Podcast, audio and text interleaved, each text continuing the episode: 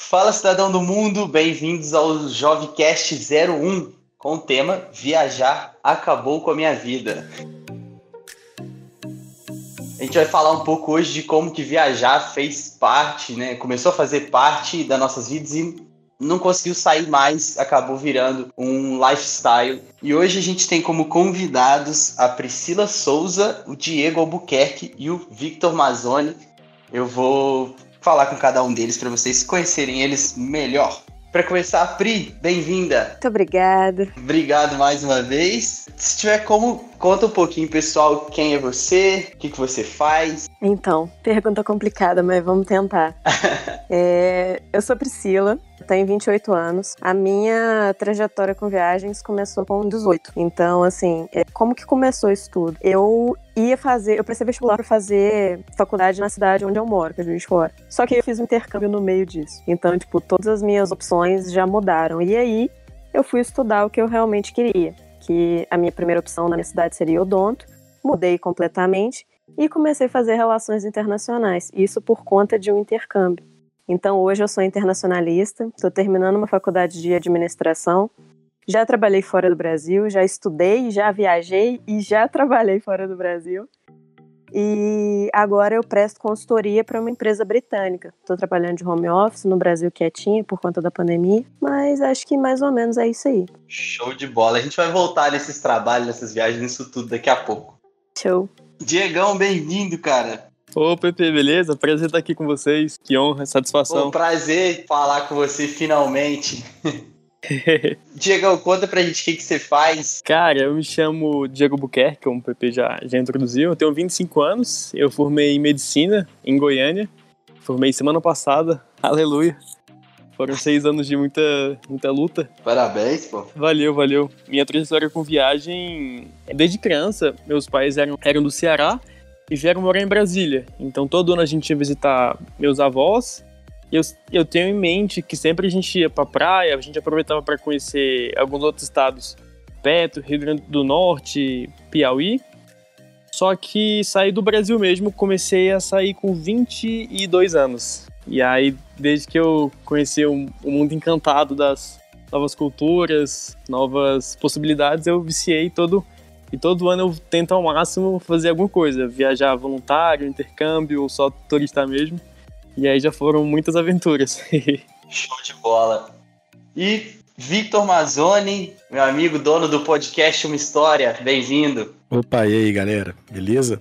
É seguinte, cara, é, eu vi o Diego falando que começou a viajar com 22 anos, eu curiosamente comecei exatamente com a mesma idade é um, é um mundo, como ele falou, é um mundo que depois que você tem contato a primeira vez, é muito difícil de você você voltar, né, para a realidade normal do, do, seu dia a dia, você fica deslumbrado e tal, por mais que a gente saiba que a realidade de morar é diferente da realidade de visitar um lugar, mas é realmente transformador, assim, tanto culturalmente quanto, quanto para lazer mesmo, para sua satisfação pessoal, é, uma, é um caminho sem voltas. Então já vou perguntar para você primeiro, Vitor.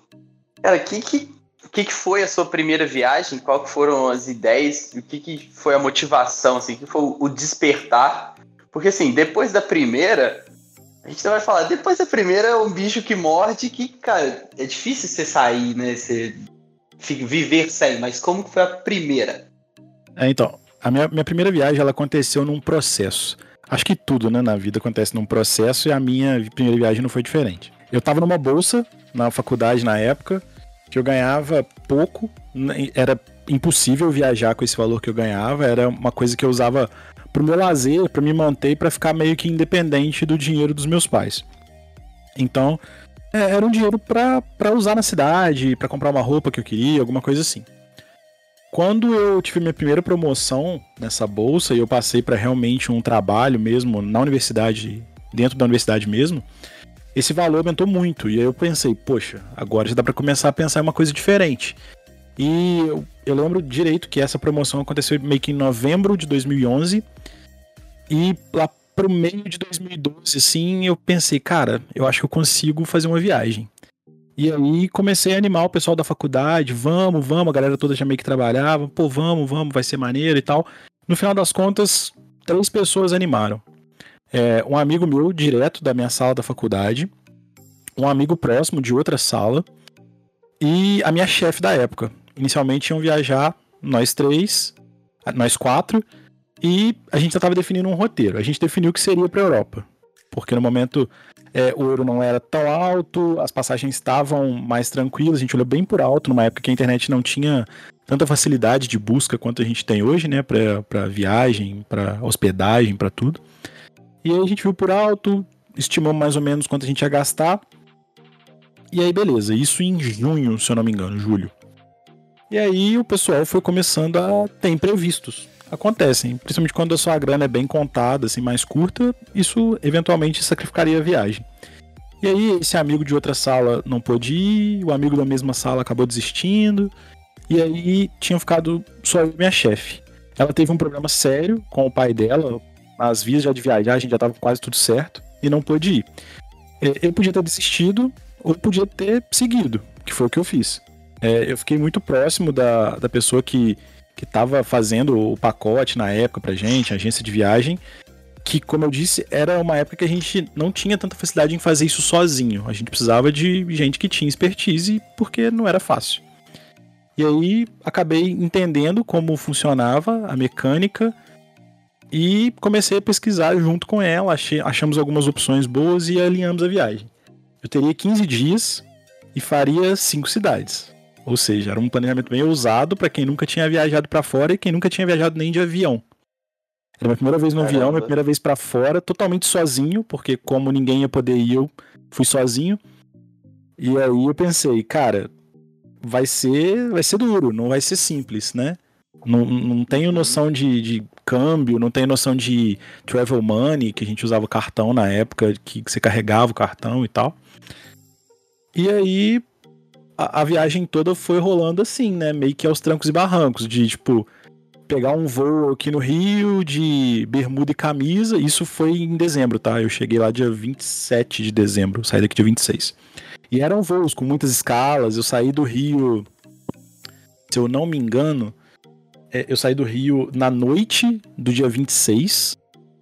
Peguei um na verdade, saí de Juiz de Fora na noite do dia 26, peguei um, um táxi até a rodoviária, peguei um ônibus até o Rio mais umas duas, três horas aí de ônibus. Cheguei lá, fui pro aeroporto, já peguei o ônibus que parava no aeroporto, né? Entrei no aeroporto. É, e aí meu voo era no outro dia de manhã. Era, eu ia passar a madrugada no aeroporto. Aí eu passei a madrugada comendo Subway, comi, comprei um Subway, como a grana era muito curta, comprei um Subway com uma parte à noite, uma parte no dia seguinte. Uma coisa que hoje em dia eu dificilmente faria. Não que a minha situação tenha melhorado tanto, mas tem confortos que a gente tem que se permitir às vezes. E beleza, chegou no outro dia de manhã, fui para São Paulo, para Guarulhos. Esperei mais 12 horas, viajei na noite do dia 27 para Europa. E aí cheguei em Madrid, tava muito frio, e eu de e camisa, já tinha despachado minha mala com todas as blusas. E aí eu saí do Rio com 35 graus, passei por São Paulo, que eu fiquei só dentro do aeroporto, então o climatizado tava ok. E quando eu cheguei em Madrid, que eu ainda ia ter que mudar de terminal por fora do aeroporto, e eu não sabia disso até então, eu tava de bermuda e camisa e tava fazendo um grau lá fora. E foi o primeiro contato que eu tive com o frio, assim, que eu pensei, é, eu nunca tinha visto frio. É bem, bem mais frio aqui. E eu não sou uma pessoa que sente frio normalmente. Mas foi, foi um choque grande. E aí, para encurtar a história que já tá gigante, é, peguei um voo num avião muito, muito pequeno e muito ruim para ir de Madrid para Barcelona, que era o meu destino inicial dessas cinco cidades. Seriam Barcelona, Paris, é, Milão, Nice e Gênova. Na verdade, Milão, Gênova e Nice, a ordem era essa. E de Nice eu voltava para Barcelona. Todos esses trajetos eu faria de trem lá dentro da Europa, é uma, um meio de transporte bem tranquilo, né, de se viajar lá. E aí foi isso, eu cheguei lá em Barcelona e aí começou a aventura toda. A gente já volta no meio da história aí, mas cara, já começou com o perrengue. Antes de você chegar na Europa já, já tinha sido um monte de perrengue, né? Já, já, essa, essas múltiplas escalas de muito tempo no aeroporto, para quem não tá acostumado, é, é muito sacrificante e é até, tipo, de desistir, dependendo da quantidade que você olha. Se você olha uma escala de mais de 12 horas no mesmo aeroporto que você não consegue sair do aeroporto, é extremamente entediante. Você vai ficar parado dentro de um lugar fechado, hoje em dia, tipo, com, com a internet móvel de uma forma mais dinâmica, a gente até consegue distrair, carrega o celular lá, fica vendo alguma coisa na internet para passar o tempo. Mas nessa época que eu fui, lembrando que era em 2012, não era comum. A gente a gente tava engatinhando ainda nesses 3Gs da vida ainda, era uma coisa que a tecnologia ainda era bem primária ainda. Eu tinha um celular bem do mais ou menos, não conseguia também um, um acesso que não fosse por Wi-Fi na época. Não tinha grana para pagar 3G também, tipo, 3G é uma coisa que você paga direto e eu tava guardando todo o dinheiro para viagem. Então eu cortei tudo que eu gastava. Dei uma segurada em sair e tal, nunca fui muito de balada, mas sair para barzinho eu saía muito e cortei isso tudo para poder viajar. E aí isso aumentou os perrengues que a gente vai conversar depois. Acho que tem um ponto legal aí que, sendo a primeira viagem, tem vários perrengues que dá para evitar com a orientação de, de alguém com mais experiência, ou às vezes até de algum profissional, ou de, alguma, de algumas assessorias, assim, que, que dá para evitar um pouquinho. A gente chega lá. Pri, você falou que o seu tinha sido do, um intercâmbio. Eu vou aproveitar e falar que o meu também foi. Pois é. Foi com 15 anos o intercâmbio que eu fiz já direto, seis meses de México. 15 aninhos, juvenil de tudo, sem perdidaço, sem saber falar espanhol e tal. E o meu, na época, a minha escolha era entre fazer o concurso para o colégio naval ou o intercâmbio. E aí eu fiquei uma semana pensando e decidi pelo intercâmbio. Hoje eu acho que foi uma das melhores decisões que eu já tomei na vida porque o México mudou minha vida. Mas já voltamos no México. Show. Me conta do seu intercâmbio. Pois é, vamos partir para Bournemouth agora, lá na Inglaterra, né? Cara, assim, é... eu nunca fui a pessoa de gostar de festa, de estar no grupão da galera e tal. Eu sempre fui de gostar mais de ler, de estar mais assim em grupos menores, sabe? Fazendo alguma atividade muito centrada. Então, quando essa pessoa fez 15 anos, eu tinha a opção de ter uma festa. Pensei, caramba, vou ter que convidar até pessoas que eu não gosto tanto assim. Então não quero essa festa, eu prefiro ter o dinheiro. Só que aí, o que, que eu pensei? Se eu pegar o dinheiro agora, eu vou ter uma quantia fixa e vou gastar com bobeira. Prefiro pegar esse dinheiro com 18. Aí, o que, que os meus pais fizeram? Beleza, a gente vai te dar dinheiro com 18 e a gente vai juntando até lá. Só que até então, o que, que eu pensei? Vou pegar uma quantia de dinheiro maior. Nunca tinha pensado em intercâmbio, nada. Aí eu estava no colégio militar, surgiu um grupo, uma galera que queria fazer intercâmbio durante o mês de julho para estudar fora. E eu tinha acabado de formar no inglês, que eu tinha passado cursinho, aquele negócio tudo. Então eu tinha acabado de formar no avançado 4 lá, tava me sentindo uma falante de inglês. Aí eu comentei com os meus pais. Poxa, achei legal e tal. Nunca imaginei que eles iam falar não, vai sim e tal. Nunca. Nossa, nem pensava. Aí eles super estimularam, não, vai sim, que vai ser em grupo e tal. Vai, tinha professor no meio, tinha uma galera assim. Conforme foi acontecendo as reuniões do intercâmbio, eles perceberam que não era tão em grupo assim. Que a gente, o grupo, iria viajar junto, mas que dentro da escola, cada um ia fazer um, o teste de nivelamento, né? A gente não ia estar na mesma turma, não ia estar no mesmo horário, provavelmente não ia ter os mesmos amigos, não ia sair para os mesmos lugares, então já deu aquela travada nos dois, né? Aí eu só em cima, né? Não, agora eu quero ir. Agora vocês já me colocaram a ideia, agora eu quero ir. Aí conversei tanto, ele, eu sempre fui mais tranquila, assim, nunca fui da zoeira. Então eles meio que, não, vamos dar esse voto de confiança, você vai. Então, nessa primeira viagem aí, que eu fui para estudar na cidade de Bournemouth, é uma cidade perto de Londres. Ela é, tem praia e tudo. E é uma cidade que vai muito estudante, porque tem muita escola de idiomas lá, sabe? Então, assim, foi uma experiência legal.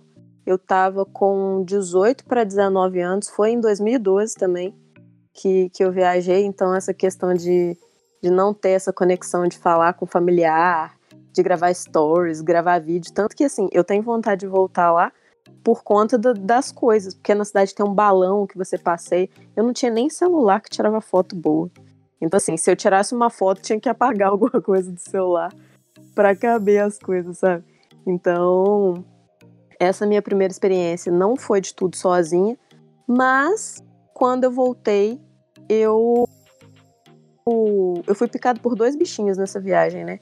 O primeiro de viajar, porque assim, Depois que eu fui para Londres, que eu fui para os lugares ali, nossa senhora, não queria nem voltar. E pelo bichinho de viajar sozinha, porque eu percebi que em grupo, às vezes eles acabam te travando muito. Então você quer ir num lugar e outra pessoa tipo não quer ir. Por você estar tá em grupo, você acaba, poxa, tô aqui, não vou porque outra pessoa não quer ir. Então, eu já fiquei muito sozinha nessa viagem, porque eu tentava fazer amizade com pessoas que não fossem brasileiros. Não por qualquer preconceito. Amo brasileiros, amo nosso país. Mas quando você tá fora, é melhor você ficar longe para você tentar absorver o máximo que você puder, sabe? De cultura, das outras pessoas, de vivência, de lugares, que às vezes as outras pessoas conhecem uns lugares legais. Então, assim, acabou que, que essa experiência foi legal. Não foi completamente sozinha, porque se desse algum problema, tinha os professores na mesma cidade que eu tava e tal. Mas não foi tão traumática também, só na parte de comida, que eu passei um pouquinho de fome porque eu não consegui me adaptar à comida deles. Mas foi bem tranquilo. Fiz o curso lá, voltei e depois nunca mais consegui parar. Eu te acompanho, eu já sei que não. Pois é. Fala, Diego. Opa, e aí, beleza? Cara, eu vi no seu Instagram, você já rodou, hein, meu amigo? Cara, um pouquinho. Um pouquinho. Quantos países? Cara, quando eu contei, os países que eu visitei, mesmo assim, de dar passeio em alguma cidade, foram mais ou menos 22, 23, se não me engano. Caramba, que massa. Cara. É, é claro que, que, que alguns você fica tipo, 12 horas, aí você não vai ficar esse tempo todo dentro do, do aeroporto, se, for, se você tiver condição de sair, então eu, conto, assim, mas é, foram 22, 23 mais ou menos. Cara, e você falou que começou com 22, né? Então foi Isso. num curto espaço de tempo, né? Foi, cara. Esse bichinho que, que a Priscila contou aí, ele me picou e entrou na pele, invadiu o corpo todo e por aí foi. Como que foi a, a primeira experiência, a primeira viagem? Cara, foi muito engraçado porque na verdade eu meio que fui usado porque minhas colegas mulheres, elas iam viajar pro Peru para apresentar um trabalho da faculdade e elas, os pais delas não iam deixar que elas fossem sem um homem para uma pessoa que pudesse ajudar elas. E aí, assim, foi, foi o motivo que eles deram, mas eles, elas me procuraram. Falaram assim, ah, Dieguinho, você, você não quer ir com a gente e tal? Elas nem me contaram isso. Elas foram me contar depois. Aí eu falei assim, uai, vou, vou falar com meu pai e tal, porque, porque na época ele que, ele que me sustentava.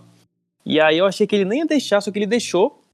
E aí acabou que, que a gente planejou, foram 10 dias, a gente ficou 3 dias no congresso mesmo, apresentando trabalho, estudando, e 7 passeando. A gente foi em Machu Picchu e, putz, imagina, primeira viagem internacional, o cara já vai direto para Machu Picchu. É algo assim, mágico, foi, foi muito mágico, até emociono de falar. Inclusive foi a minha melhor viagem até hoje, assim, pelo, pelo tempero especial de ser a primeira e de ser num lugar maravilhoso, com companhias extraordinárias, que são a Larissa e a Tainara. Que massa ser de companhia. Eu sempre viajo sozinha, tipo, na doideira. Pois é, mas de companhia. É doido também isso que de... eu já viajei, acho que de todos os jeitos, assim, né? Tipo, já viajei sozinho de tudo, igual que eu comentei. Já viajei com os amigos, pra, tipo, pra zoar assim e tal. Já viajei pro Chile com amigos, todo mundo já casado. É, já viajei com a minha noiva. Então, tipo assim, já viajei de casal, de amigo, de amigo de zoeira, sozinho. É, é, diferente cada, cada tipo de viagem, não? Assim, Exato, assim, eu cada lugar é. com todo mundo, assim. Tem, tem seus prós e contras, mas assim, no final das contas depende do teu gosto. Na minha opinião, os três tem, tem, tem, tem a parte boa, a parte ruim, mas eu adoro viajar dos três tipos, assim. Ah, com certeza. Ah, do jeito que a, que a Priscila falou, de ah, muita gente dificulta os rolês e tal, porque, pô, nem todo mundo quer fazer o mesmo que você quer foi um problema que eu tive com os amigos meus. Pô, amigos meus que eu convivia há muito tempo já e já tava acostumado com o jeito das pessoas.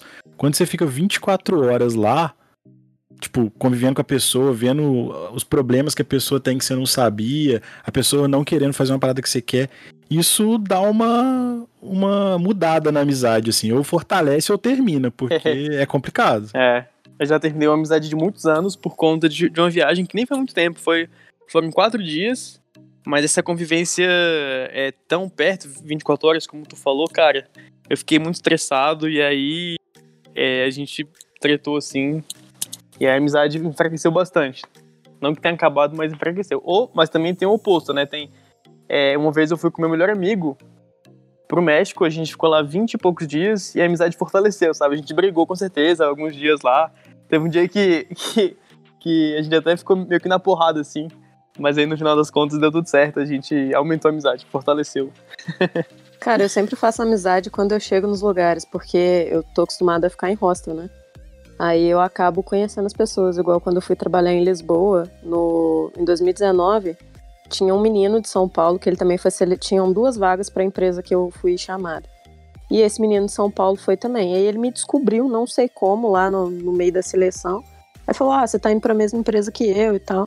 Aí eu falei: Ah, vamos ficar no mesmo hostel, que pelo menos essa chegada de comprar o chip, né, pegar mapa, esse negócio a gente faz junto. Cara, o cara é tipo amigaço meu, que a gente se fala todos os dias até hoje, sabe? Caramba. É um negócio assim muito bizarro. Ele tá vindo pro Brasil agora em julho. Já combinei que tô indo para São Paulo para ver ele. É um negócio assim muito doido. Maneiro, é diferente isso mesmo, né? Tipo, é. de como não, conecta mais... ou não conecta, né? O negócio para ser mulher também, velho. Viajar sozinha sendo mulher.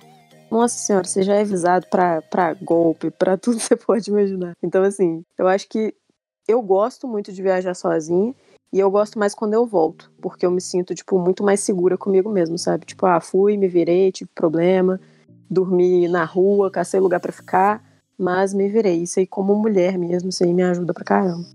Cara, eu já fui picada por aqueles bad bugs, sabe? Nossa, eu fiquei com uma Nossa. alergia bizarra no rosto que eu fiquei. Mas assim, fora isso, nunca tive grandes problemas, não. Fora o fato de você não dormir, as pessoas pegarem suas coisas, roubar a toalha. Mas isso aí já é normal por sorte, eu nunca tive experiência ruim em hostel, nunca, até hoje. É, eu sempre tento ficar, assim, claro que cada viagem é diferente uma da outra, porque tu pode querer ficar, se você for como voluntário, você vai ficar em alguma casa que eles oferecem, mas geralmente eu adoro ficar em hostel, é sempre muito enriquecedor, sério. Mesmo quando é ruim, acaba sendo, sendo bom. Pois é, você acaba aprendendo. Eu, quando fiz intercâmbio, fiquei em casa de família. Cara, foi assim, em questão de lugar para ficar, nossa, o melhor lugar que tinha. Chegava, a comida tava pronta, não tinha que lavar é. nada. Que isso, foi lindo. Onde é que vocês conheceram o PP? Colégio Militar. Ah, de Juiz de Fora. Uhum. Eu conheci porque eu fui na, na oficina do pai dele algumas vezes. Aí a gente ficou trocando ideia lá, o pai dele é muito bom de conversa.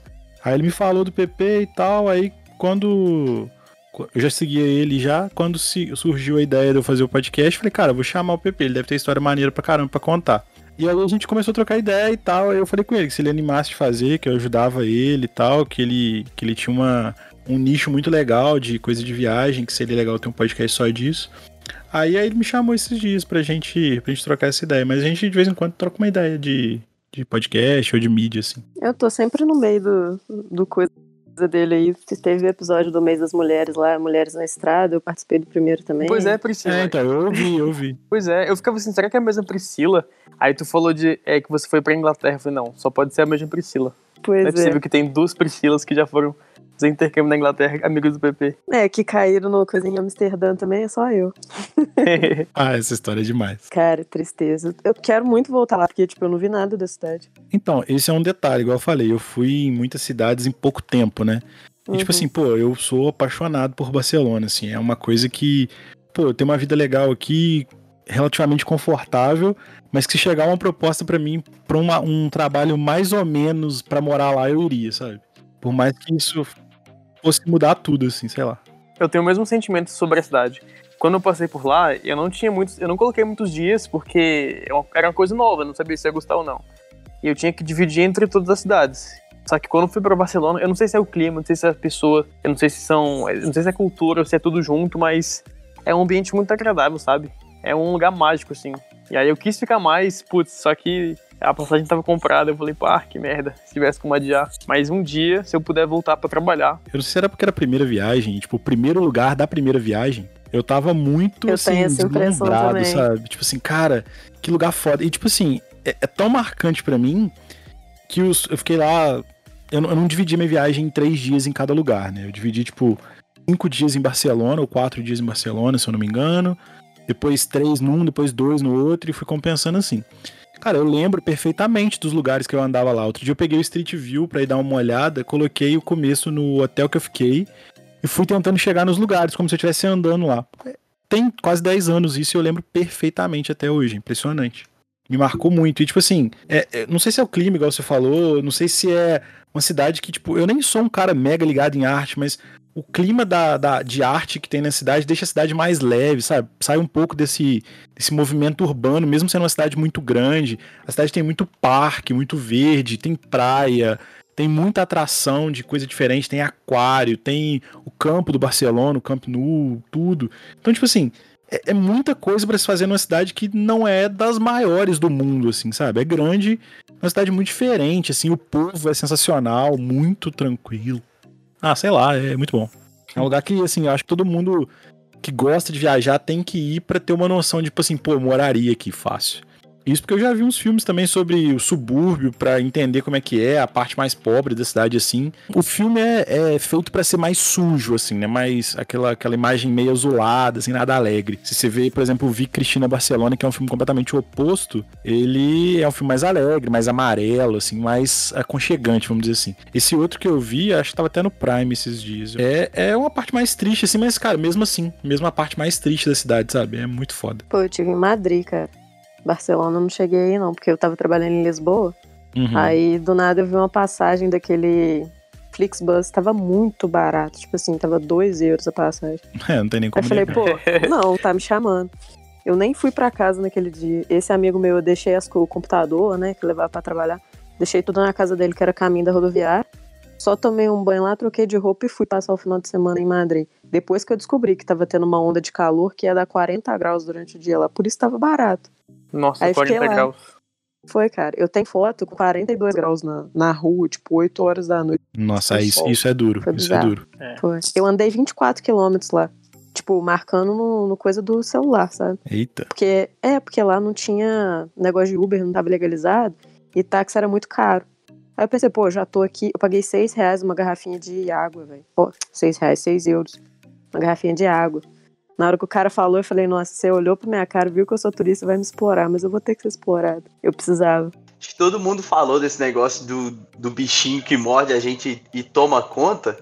Eu acho que viajar também tem um, um negócio de ser viciante, né? Eu, eu não conheço pessoas que não gostem de viajar. Acho que cada um tem seu estilo. Não, pior que existe sim. Eu não sei o que acontece com essas pessoas, não. Mas acho que isso não é muito normal, não. Acho que viajar, no geral, eu, eu vi, escutei uma frase uma vez que é: quando você viaja, você nunca volta. Sempre quem volta é outra pessoa. E eu acredito nisso, que cada viagem é um processo de transformação. Você sempre aprende alguma coisa, você sempre evolui em algum aspecto, sempre é uma descoberta de um, de um pedacinho do mundo. Queria saber se vocês têm alguma experiência assim que foi tipo, pum, abriu minha mente, nossa, isso me fez ver coisas que eu nem tinha ideia. Então, a gente estava a gente conversando disso um pouco antes aqui, né? Sobre o impacto que talvez exista é, no primeiro lugar que você chega na sua primeira viagem internacional. Você comentou que sentiu isso com o México, a Priscila comentou que sentiu isso na Inglaterra, o Diego também sentiu em Machu Picchu. Então, tipo assim, são, são marcas que a gente fica assim, nessa outra pessoa que volta, que jamais vão ser apagadas. É, eu, eu, lembro exatamente do, dos caminhos que eu fazia quando eu cheguei em Barcelona. Eu andava muito a pé, justamente para economizar e para conhecer as coisas. Então eu andei muito a pé no bairro do Gótico, onde eu fiquei, que é um bairro pô, maravilhoso, assim, tem bastante é, incentivo à, à, à, arte, assim, tem muita gente tocando instrumento na rua, é, fazendo malabarismo. E não é uma coisa é, underground igual, igual é em muitas partes do mundo, assim, sabe? É uma coisa que é artística mesmo. O pessoal fazendo acrobacia e tal. É bem legal. As pessoas param para ver, as pessoas aplaudem, as pessoas dão dinheiro, tem música. É uma cidade muito viva, assim. E eu tenho essas lembranças claras. Então, é essa, essa pessoa que voltou de lá nunca esqueceu, nunca esqueceu dos lugares. E eu sou um cara que tiro muita, muita, muita foto de quando eu viajo pra um lugar assim, porque eu simplesmente não sei quando eu vou voltar, nem se eu vou voltar. E aí eu fico revendo as fotos, às vezes posto alguma coisa ou outra, mas toda vez que eu revejo as fotos, eu meio que revivo um pouco dos momentos. É, eu acho que a ideia de foto no geral é essa, né?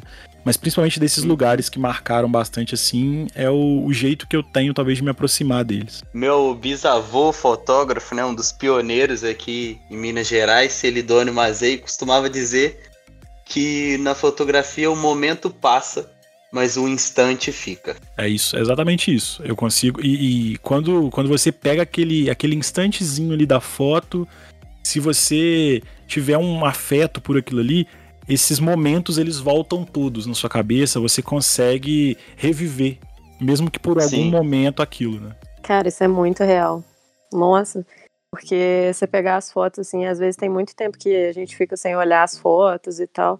Aí você pega uma foto de algum lugar, assim, igual no meu caso foi, foi Londres. Eu cheguei em Londres e o que que me marcou, que até hoje é uma sensação incrível, que eu acho que igual eu não vou ter, é a questão de me sentir suficiente, sabe? Chegar lá e, tipo, eu tomo as minhas decisões na hora que eu quiser e fazer o que eu quiser. Então, não tinha ninguém ali por mim, sabe? Nem por mim, nem para mim. Então, eu acabava que eu que tinha que tomar as decisões, o que, que eu ia fazer com o meu dinheiro, onde que eu ia comer, se eu ia comer, que às vezes isso era uma opção também, porque a comida era muito ruim. E eu tenho essa impressão hoje que eu pego as fotos tem um dia especial que eu já voltei em Londres, né? Quando eu fiz, eu fui quando eu fiz o intercâmbio e eu voltei num Eurotour que eu fiz. Nessa segunda vez que eu fui foi na época que teve os atentados, que naquela ponte lá passou, acho que foi uma van que atropelou uns turistas e tal. Então, quando eu cheguei lá, a cidade já estava muito com um clima diferente, sabe? Um clima muito pesado. Mas eu pensei, poxa, eu tenho quatro dias aqui, vou sair, né? Sair na doideira, sozinha, eu, minha câmera e o dinheiro lá e sair. Quando eu cheguei no, no Big Ben, eu tirei umas fotos lá que eu fiz até um quadro maior com essas fotos.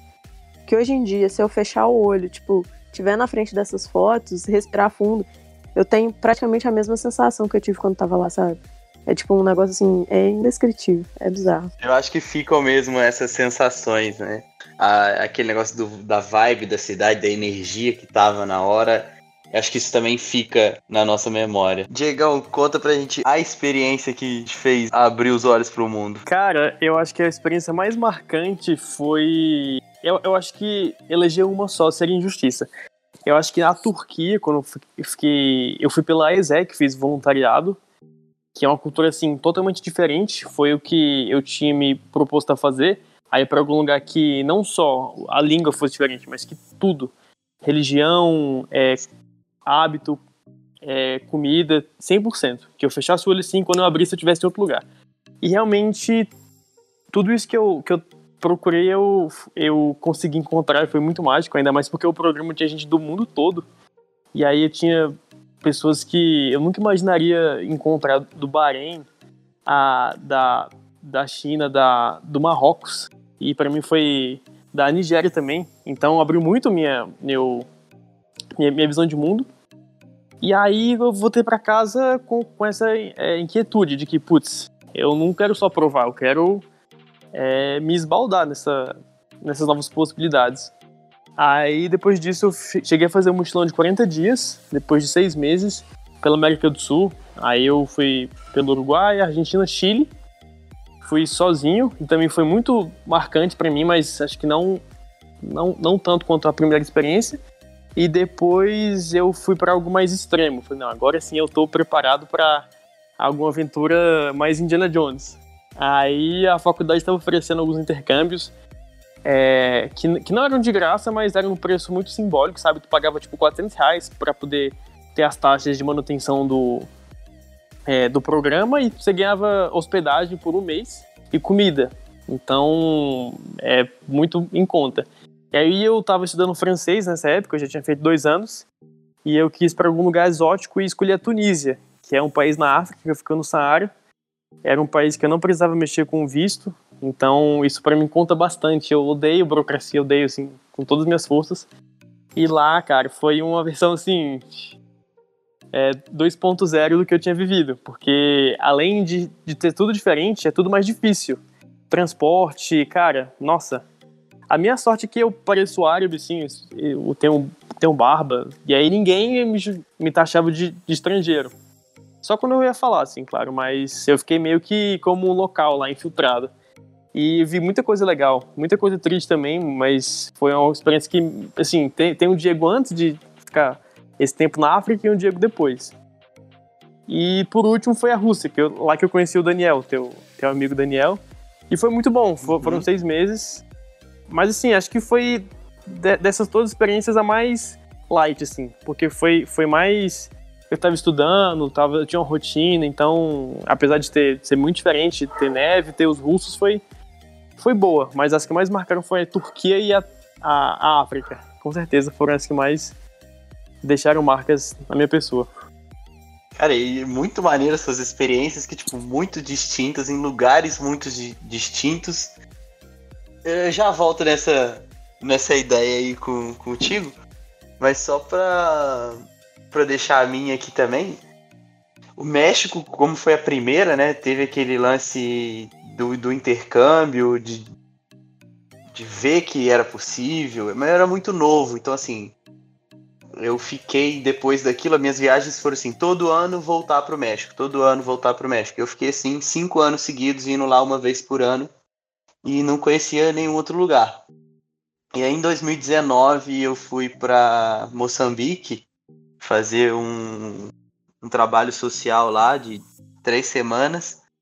Cara, eu falei essa semana no Instagram também, Moçambique mudou minha vida de um jeito que os 15 dias que eu fiquei lá, parecia que era dois anos, assim, o, o tempo para mim lá não fazia sentido nenhum. Eu, eu cheguei a comentar isso na época que o relógio no pulso não, não servia para nada. Lá parecia que a vida tinha outro ritmo, tinha outro tempo. A, a preocupação das pessoas era com trabalhar e levar a comida para dentro de casa não tinha essa correria, essa rotina de cidade grande nossa, não tinha várias das preocupações que a gente tem lá não existia. E eu fui com uma cabeça achando que ia encontrar uma tristeza, né, a pobreza e tal, e consegui encontrar no mesmo ambiente muita pobreza e muita felicidade. Pessoas dando valor a, a coisas muito simples que que, cara, aquilo foi um choque para mim poder ver que as pessoas eram felizes realmente com muito pouco, sabiam aproveitar e eram felizes de fato. Não eram só da boca para fora.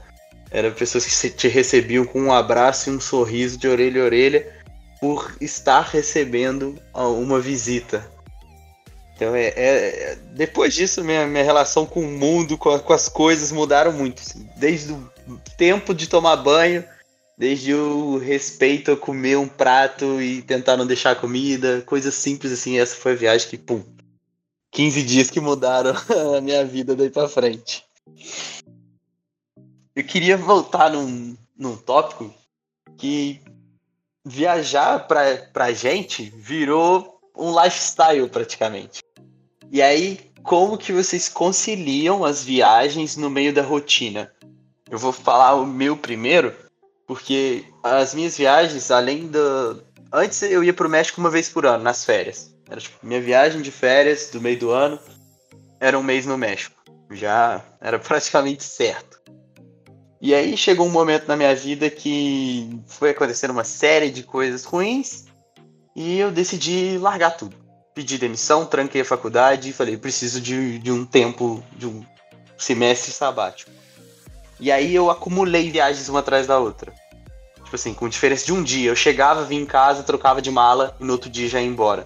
Eu fui um mês e meio na Colômbia, três semanas no, em Santa Catarina, é, três semanas na, em Moçambique e depois três meses na Europa.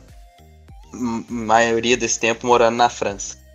E aí depois eu voltei pro Brasil, fiquei um tempo, morei mais seis meses no México, voltei, então, assim, meu foi meio que assim. Hoje, daqui para frente, não sei, mas tudo indica que eu vou tender a fazer a faculdade à distância e viver remotamente.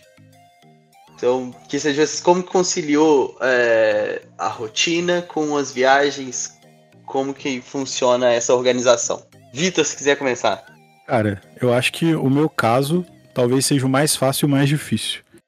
É, eu trabalho com TI, já trabalho em home office desde o começo da pandemia, mas desde o meio da pandemia, lá no meio até agora, né? Lá do meio de 2020, na verdade, é que eu trabalho remoto 100%, então sem perspectiva de voltar presencial. Então seria muito cômodo eu trabalhar de qualquer lugar do mundo que eu quisesse.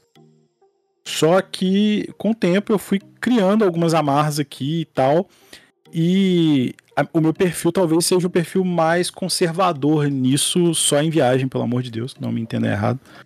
É, que é viajar de férias. Pegar um mêsinho aí, 15, 20 dias e viajar para os lugares. Quando, quando for possível de novo fazer isso, é uma coisa que eu tenho bem em mente, assim, de fazer. Então é isso, eu pego o, período de férias e viajo. As viagens aqui próximas, tipo Petrópolis e Bitpoca, que são coisas para final de semana, assim, aí beleza, dá para encaixar. Sair numa sexta à noite, voltar num domingo à noite, numa segunda bem cedo, talvez, dependendo do dia. Mas para viagem internacional mesmo é época de férias. É impossível tentar conciliar hoje devido às coisas que eu tenho aqui, entendeu? Cachorro, uhum. casa, um montão de coisa, entendeu? É, e tudo bem, né? Você se organizando, sim, você consegue sim. ir uma vez por ano tranquilo. Mesmo porque eu não tenho tanta disposição quanto eu já tive com 20 e poucos anos. Eu passei para os 30 e agora caiu um pouco a disposição que eu tinha de tipo assim, ah não, vou fazer uma viagem cheia de perrengue, vai ser muito maneiro. E não, hoje em dia eu quero uma viagem um pouco mais confortável, que eu vá para descansar e conhecer as coisas, não aquela correria de vou conhecer o máximo de coisa que eu conseguir em menos tempo. Não, não tem porquê, sabe? para o meu perfil. É massa de você falar, porque justamente isso, cada um tem o seu jeito de viajar e ele muda ao longo do tempo, né? No, pode ser que numa época você esteja num ritmo e depois esteja diferente, é super normal. E às vezes as pessoas acham que querem é, ir no estilo do outro e pode não dar certo. Exatamente, e isso pode gerar uma, uma frustração também, porque se você tentar buscar a realidade de outra pessoa, pode ser que você não chegue nessa realidade, mas você chegue em uma outra que vai te satisfazer muito mais. Às vezes as pessoas não veem muito isso, né? Sim. Agora, Diego, me conta como é que um cara faz seis anos de medicina e nesse meio do caminho conhece 23 países. cara, mas é igual o, o Mazoni comentou agora, sempre nas férias. Acaba que, mesmo que tu tenha um ano puxado, vai ter em julho um mês, vai ter no final do ano um mês meio, dois, que dá para você se organizar e fazer uma viagem. Ah, teve algumas exceções, mas foram por conta de. É, porque a faculdade autoriza você pegar um mês da sua faculdade para fazer um estágio internacional, então aproveitei. Mas, de regra, é assim: daqui para frente que eu me formei agora, não sei como vai ser, vai ser um, um novo período da minha vida, mas tomara que o período seja repleto de mais viagens do que, do que ficar sem fazer nada, se a pandemia Cara, permitir. Eu tive, eu tive a impressão que você aproveitou todas as férias, assim, todas as oportunidades possíveis, tanto de intercâmbio fora da faculdade, intercâmbio dentro da faculdade, é, cada férias que tinha. Cara, sim. É, mas assim, acho que o que mais foi importante nesse tempo todo é porque eu, eu calculava a quantidade de faltas que eu podia ter, calculava isso para poder faltar ah. e, e, aumentar a viagem. Era tão viciado que eu fazia isso. Aí na, em julho, que, que é, eram para ser 30 dias, eu fazia ser 40, porque eu já contava as faltas. Só que eu não podia faltar mais nem um, nem um pouco no semestre. Então eu ficava puxado, mas, pô, na minha cabeça ali aquilo fazia muito sentido. E realmente eu, eu não arrependo disso, não. Teve professor que já falou que eu ia reprovar, que não. que odiava eu fazer isso, mas eram prioridades, né? Não que viajar é, seja é... mais importante que estudar, mas em algumas circunstâncias, se você puder escolher, eu fiz isso na minha vida. Eu tenho uma crença que eu quero, quero ver se você concorda comigo. Eu tava conversando com um amigo médico esses dias, que eu falei com ele, cara, às vezes eu sinto que para os médicos em geral falta é, um pouco dessa vivência de mundo. De, às vezes, pelo tato, manejo de paciente, ou não sei, às vezes sinto que a faculdade de medicina deixa o cara, às vezes, fechado seis anos naquilo ali e parece que ele não tá vendo a vida, as pessoas ao redor. Você acha que isso faz um pouco de sentido? Cara, isso faz total sentido. Eu peguei uma matéria no começo da faculdade de introdução à sociologia, mas assim, aplicado, né, nossa realidade. E eu lembro que uma coisa que me marcou muito foi um, é, um fenômeno chamado blasé. É uma palavra francesa que meio que significa é, insensibilidade que o exemplo mais claro é de quando acontece alguma tragédia na cidade, a pessoa do campo ela é muito mais sensível, ela é muito mais reativa do que alguém da cidade. A pessoa da cidade, para ela, é tão comum, tão habitual, que para ela ver um acidente de carro é mais, mais um. E a mesma coisa acontece no meio da, da saúde, sim, não só com médico, mas com diversas áreas. De que é tão. Fica, fica tão habituado a ver o sofrimento humano que chega um ponto que não, que não é mais é, que não te sensibiliza tanto. Não é que você fica totalmente é insensível, porque eu não quis repetir a palavra, mas é, é um fenômeno que é do ser humano, sabe? E aí cabe a cada, cada indivíduo, cada ser humano lidar com isso ou não. Comigo, eu sempre me sinto mais humano quando eu aprendo sobre outras culturas, sabe? Porque isso me faz ver o quanto a gente é pequeno e o quanto o ser humano é diverso, sabe? E que o sofrimento, ele é algo presente na nossa vida que se você ficar numa, numa rotina robotizada, vai, você vai acabar ficando é, igual um robô, insensível, igual é muito comum constatar no meu médico. Mas se você for aquele médico, aquele profissional de saúde que você vê nos filmes, que que sempre tem um lado humano, que sempre carrega em si não só a, a parte técnica, mas conhecimentos sociais, conhecimentos sobre outras áreas e de mundo também, sabe? Tu, tu vai ser uma, uma, pessoa mais humana. É delicado você falar que, que uma pessoa é menos humana ou mais humana que a outra, né? Mas é um termo que ele, ele vem bem a calhar porque realmente, se você perde a, a, o amor ao próximo e a sensibilidade, você deixa de ser humano. Obrigado, eu, eu, queria confirmar meu, meu ponto. Eu, eu, senti isso. Eu acho que isso em todas as áreas, a, a vivência de mundo sempre vem a, a somar. E, Pri, como é que você faz para trabalhar online e viajar tanto, sem parar? Pois é. Antes só queria falar, pô, que show que o Diego falou aí. Achei bonito, achei legal. Enfim. É, cara, eu tive. Nem sempre eu fui tão livre quanto eu sou hoje, sabe? Tudo. Hoje em dia as pessoas veem o que eu faço, como eu trabalho, quanto eu viajo, e acham que, que eu já comecei assim. Não foi bem assim.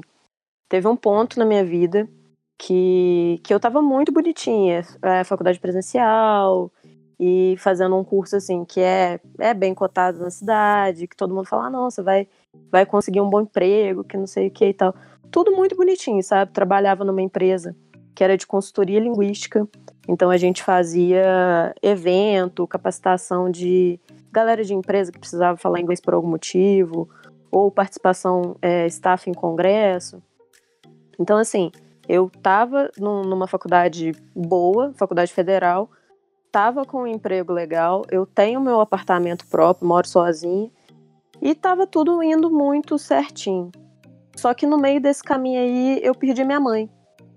E isso foi uma reviravolta na minha cabeça, na minha vida, em vários pontos, vários pontos. Porque assim, minha mãe ela passou mal a primeira vez com 46 anos, ela faleceu com 50. Aí eu fiquei pensando, caramba, projeto de vida da minha mãe, junto com meu pai, né, era cuidar de mim, me formar, para depois eles começarem a viver. Quando eu comecei a arrumar a questão de documentação dela, aquela questão toda, eu vi uma pilha de certificado de 300 e tipo, é, concurso que ela fez, curso que ela fez, que ela deu curso. E aí eu fiquei pensando, poxa, viveu pra mim e não viveu nada pra ela, sabe? Aí eu fiquei, caramba, eu não, eu não quero me casar tão cedo, eu não quero ter essas responsabilidades tão cedo. Eu quero viver. Não sei o que, que vai acontecer, não sei se eu vou ter tempo de aposentar, o que, que vai acontecer. Então, nesse, nessa situação, tipo, minha cabeça mudou de uma forma que todo mundo começou a falar que a Priscila ficou maluca porque a Priscila terminou um relacionamento de seis anos e meio, a Priscila largou a faculdade, a Priscila largou o emprego, e aí todo mundo enlouqueceu, vamos pagar psicólogo para ela, vamos ver o que, a gente vai fazer com essa pessoa. Só que na minha cabeça, eu já tinha, eu não tinha claro o que eu queria. Eu tinha claro o que eu não queria. E o que eu estava vivendo não era o que eu queria. Então foi assim, um tiro completamente no escuro. As pessoas vêm me perguntar, eu falo, olha, não vou te indicar fazer porque eu comprei um risco entendeu? Graças a Deus deu tudo certo. Foi fácil? Não foi. Teve muito esforço, muito estudo, muito curso, trabalhar, tipo, sabendo do valor do meu trabalho, eu trabalhava pela metade do preço só para ter um trabalho. Entende? Então assim, não foi tão fácil. Esse ponto de virada para mim me mostrou, caramba, vai fazer o que você quer.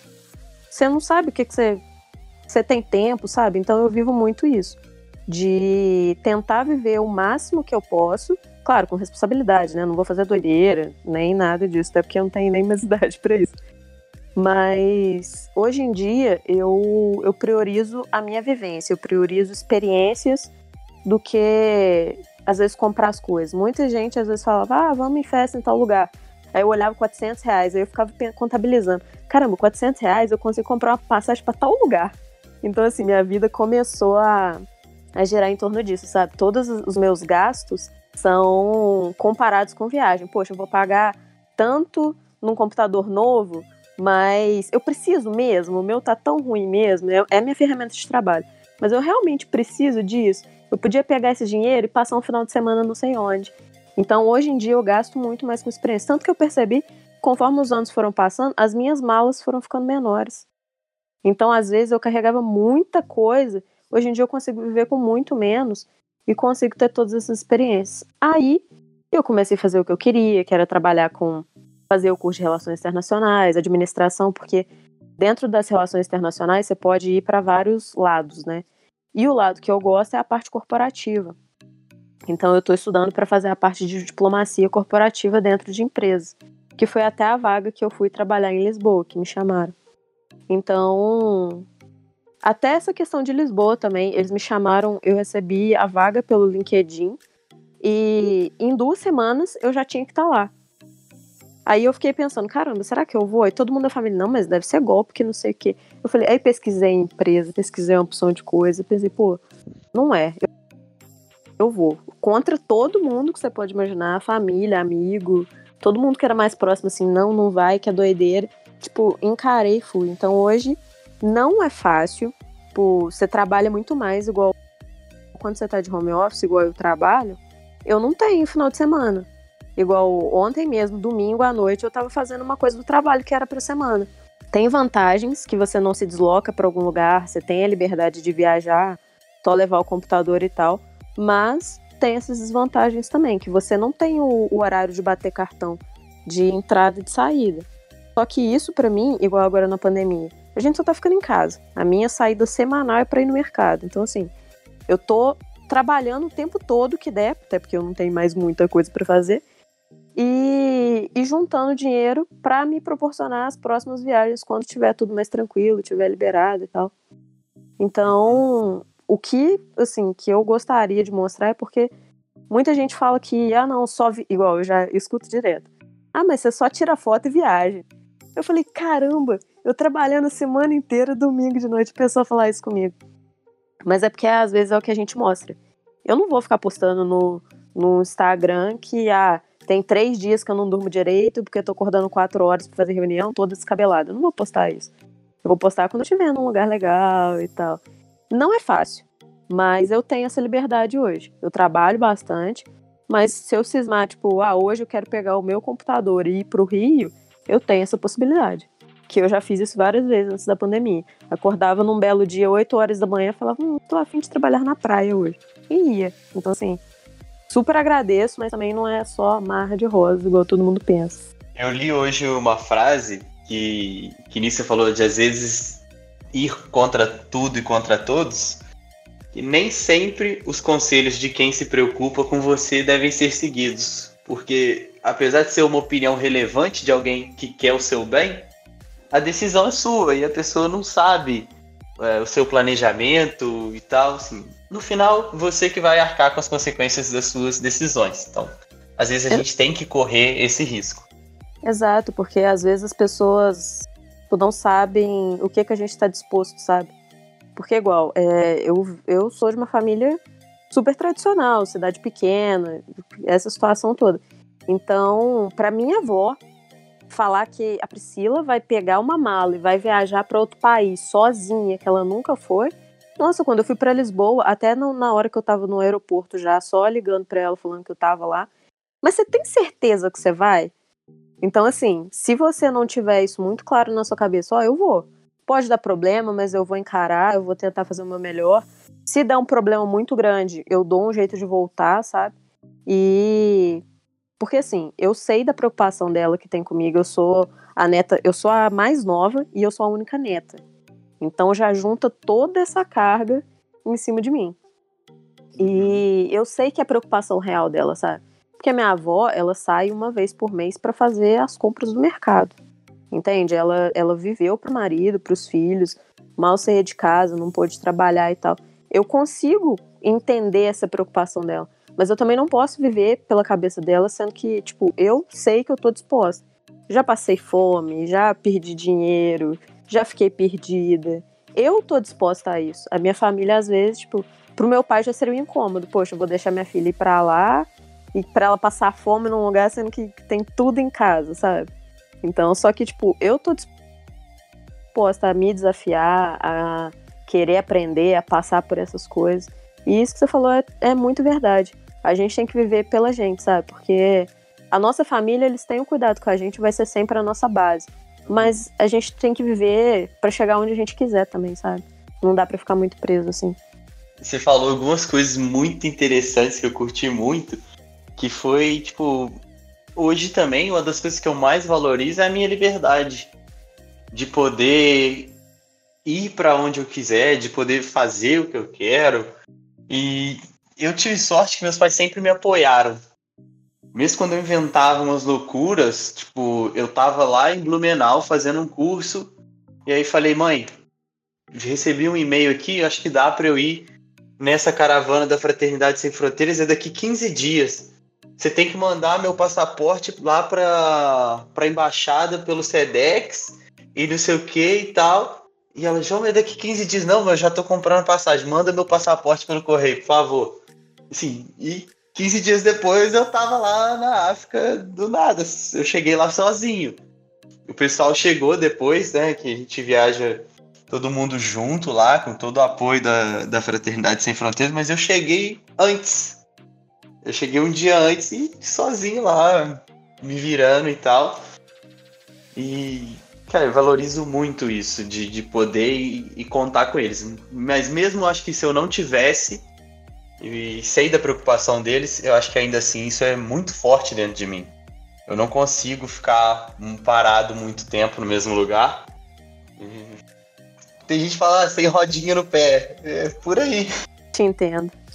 É, cara, eu acho que essa, essa questão de, de ser livre, assim, é uma coisa que a gente pode experimentar de diversos prismas, né? Eu senti isso quando eu saí da casa dos meus pais e tal. Mas eu acho que você, quando faz isso em outro país, eu acho que a libertação é tão maior que você sai de todo o contato de todas as pessoas que você conhecia, que realmente a sensação é essa, é de tipo assim, eu tô vivendo uma outra vida, eu tô aqui, eu sou uma outra pessoa, basicamente. Então, você pode ser uma pessoa melhor, você pode, é, entre aspas, apagar as coisas que você já fez de errado, que você já aprendeu que são erradas. Então, é, são oportunidades, principalmente para vocês que viajam muito e fazem muito trabalho voluntário e trabalham em outros países também é, é uma oportunidade de você e aprender sempre com, com os erros seus e das outras pessoas de outras culturas também. Porque às vezes a gente está bem moldado na nossa, mas quando você tem contato com outra cultura, você entende que talvez o seu melhor comportamento aqui não seja o melhor comportamento lá. E aí você aprende um pouco mais. Então, é, esse contato com, com outras culturas e com outros países e com outros povos faz a gente crescer como pessoa assim, em vários, em vários aspectos, assim. Acho que o pessoal comentou, pô, ficou um tempão falando e acho que eu concordo com tudo que foi falado aqui. É, essa, essa, esse aspecto de que é mesmo outras pessoas, elas te deem opinião, elas briguem com você, falam, ah, isso é maluquice, mas para você não é maluquice, para você faz sentido, para você vai trazer felicidade. Mesmo que para outras pessoas tomar a decisão de de ter um salário menor, mas poder viajar mais, para você faz todo, total sentido, para você vai te fazer felicidade e nem tudo na vida é dinheiro, sabe? Então, eu acho que todo mundo aqui sabe muito bem disso. E que bom, que, que bom que mesmo contra tudo e contra todos, a gente eu acho que é feliz, né? Pelo menos eu me considero bem feliz. eu também. Ainda mais quando eu comecei a analisar da ótica que a Priscila falou de colecionar mais momentos e menos coisas. Apesar de eu ter um apego emocional com alguns objetos que às vezes são insignificantes, eu tenho carinho com algumas coisas, sei lá, com carro, com relógio, são coisas que eu amo, mas eu tento. É, eu consigo. Eu já peso assim, de tipo, pô. É, se eu comprar isso, eu faço a mesma análise da Priscila. Eu acho que isso fica automático depois. É um bom sinal que você é um viajante. É você começar a converter as coisas que você vai comprar em viagem. Tipo, pô, isso vale uma viagem, sei aonde, então não vou fazer não. Custa uma viagem para tal lugar. Então, assim, eu prefiro hoje colecionar momentos e menos coisas. pra gente finalizar, eu queria falar um pouquinho do tema que eu escolhi, tipo, viajar acabou com a minha vida, porque no meu caso eu sinto que o PP de antes de começar a viajar já era aquele plano que eu tinha de de seguir carreira no, no, no meio que eu tava, de terminar a faculdade do jeito que eu tava, aquilo mudou totalmente, tipo, e eu acho que isso pode acontecer com muitas pessoas, mas também tudo bem se, se não, sabe? Às vezes você já estava no caminho certo e tudo bem. Só que às vezes não, que era o meu caso. Eu estava acreditando que aquilo era o caminho certo, que estava tudo bem, que estava tudo certo, que eu tinha tudo. E aí quando eu viajei a primeira vez, a segunda, eu vi, caramba, é isso e aí eu vi que para mim era um caminho sem volta e todo o resto já não fazia mais sentido nenhum. Todos os planos que eu tinha antes não, não, não eram mais parte da, da minha vida depois daquilo. Pra gente finalizar, eu queria, já que é, é, essa última rodada foi muito maneira, falar. Tu podia fazer um sorteio de, de um lugar na, na Expedição Colombo. Anunciar aí. Ia ser da hora. É, ainda não tá descartado pro final da viagem, não. Vamos ver se rola. pra, fina pra gente finalizar essa conversa, eu acho que a, a última rodada podia ser do que, que viajar significa para você. Porque viajar para mim começou como uma experiência fora que eu ia voltar e, e continuar minha rotina. E no final das contas, viajar virou a minha rotina.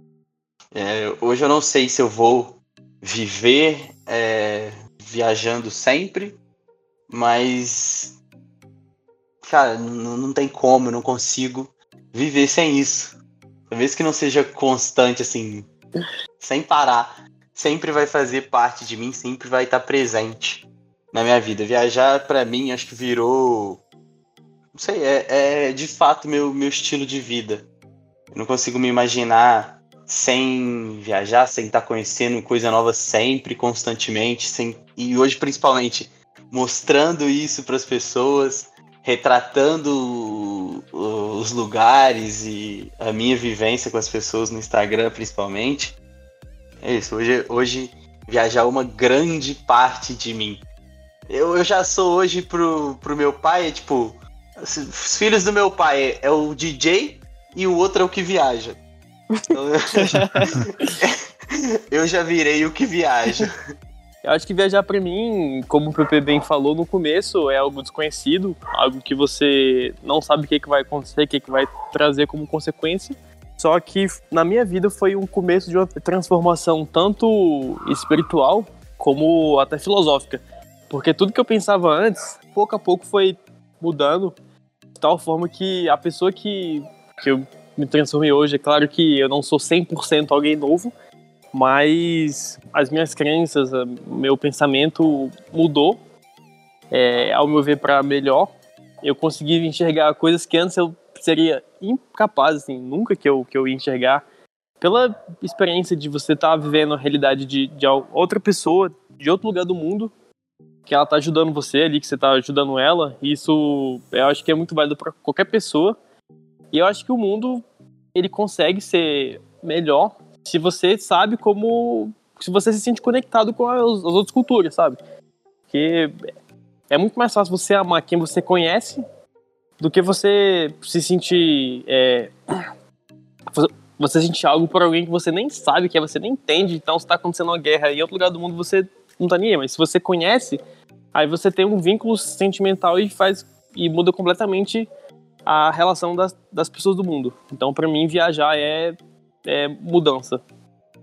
Para mim, a maior mudança foi no, no, na dimensão que o mundo tomou depois que eu viajei a primeira vez.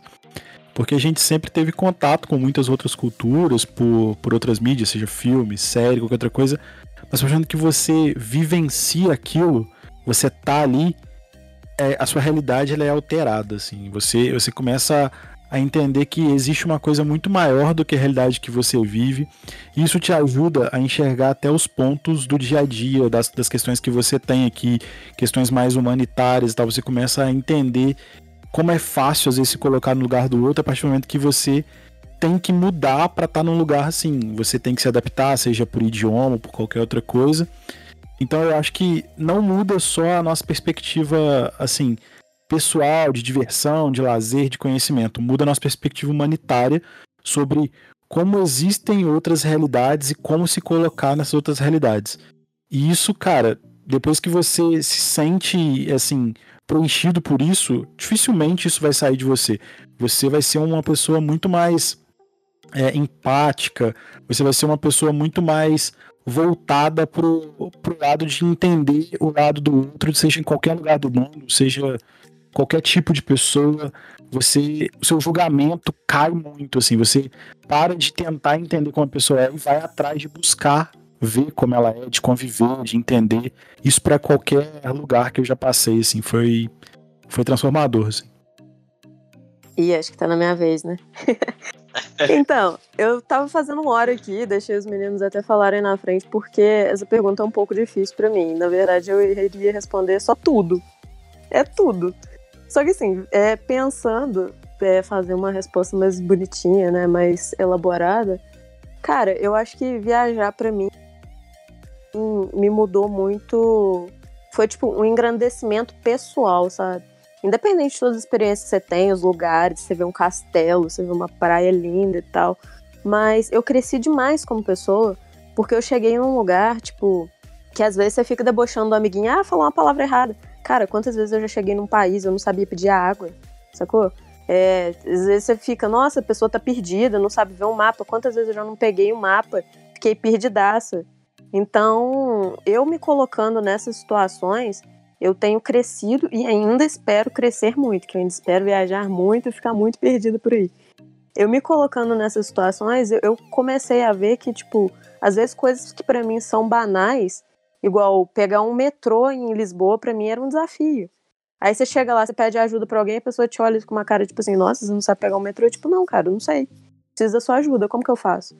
E isso me, me mudou muito. Eu, já, eu sempre tive muito essa questão de tentar trabalhar e, e ajudar os outros, assim, da sua, de qualquer forma que eu pudesse, com doação, qualquer coisa.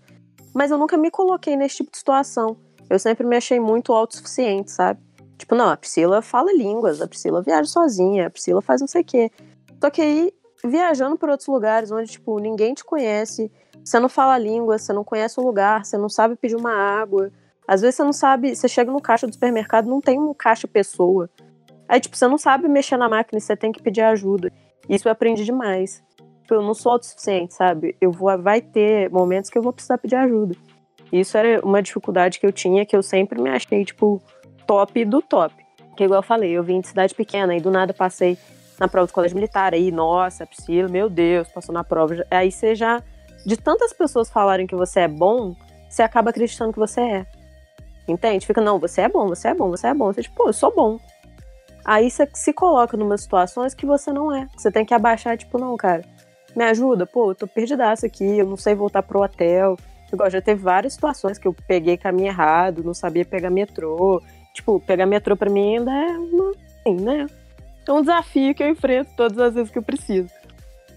Mas o quanto que eu cresci como pessoa, viajando, sabe, tendo que me desafiar, tipo, Priscila, você tá sozinha. Pô, tô com vontade danada de chorar agora, velho. Aí eu ficava pensando, pô, tá bom, eu vou chorar aqui. E aí? Vou chorar, vou ficar com a cara tudo inchada, não vou pedir ajuda para ninguém, não vou conseguir o que eu quero. Então, ter que começar a tomar essas decisões por mim, isso me ajudou muito na minha vida pessoal. Que é oferta de emprego, aprender a falar não para as coisas. Não, não quero isso e não ter que justificar aquele não, sabe? Então, isso me deu uma segurança, assim, mudou completamente a minha vida, todas as experiências que eu, que eu tive. E eu acredito que se viajar de novo, ficar perdida de novo, ainda vou aprender mais coisas. Para finalizar, galera, para quem não sabe, a partir do dia 14 de julho, eu vou estar tá fazendo a expedição Colombo, que é uma viagem, vai eu e um amigo, Luquinha, é, a princípio, se tudo der certo, do México até a Colômbia. E a gente estava muito reflexivo se a gente iria ou não, se a gente adiava ou não. E a gente decidiu manter a data da agora para o meio do ano e que se tudo desse errado, no mínimo, a gente ia ficar seis meses no México. Esse foi o pensamento. E eu tô falando dessa viagem porque ela tá significando para mim é, um outro divisor de águas. E por que isso? O Luquinha tá num, num momento que ele acabou de formar em direito e não sabia o não sabe, né, o que quer fazer, em que área seguir, se empreende, se entra no escritório, enfim, sentiu perdido. E eu também. Eu estava num momento que eu estava viajando o mundo inteiro, vim para o Brasil para passar carnaval e a pandemia me pegou aqui. E tem um ano e meio que eu tô aqui. Não era para eu estar aqui. Eu estava morando no México, minhas coisas estão lá.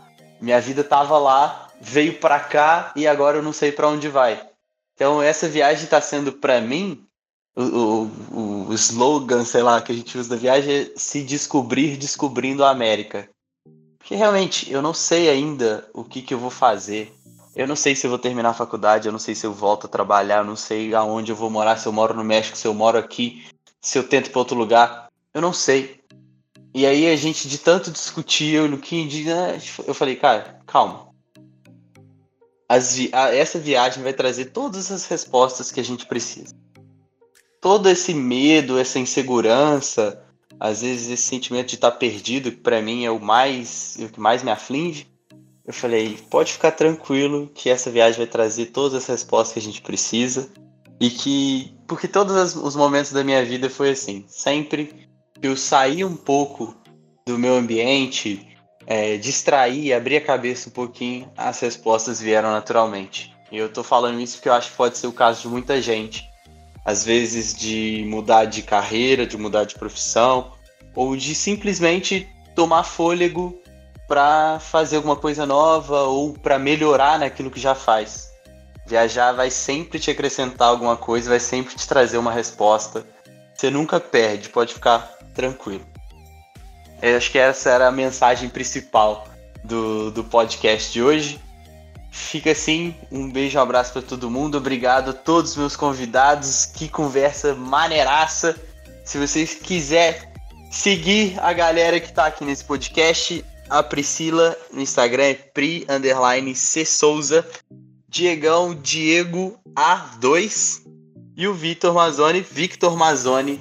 Você pode seguir todos eles lá para acompanhar as loucuras que eles fazem também, todas as viagens dele e o meu Pepe Mazei, arroba o Jovem Mochileiro.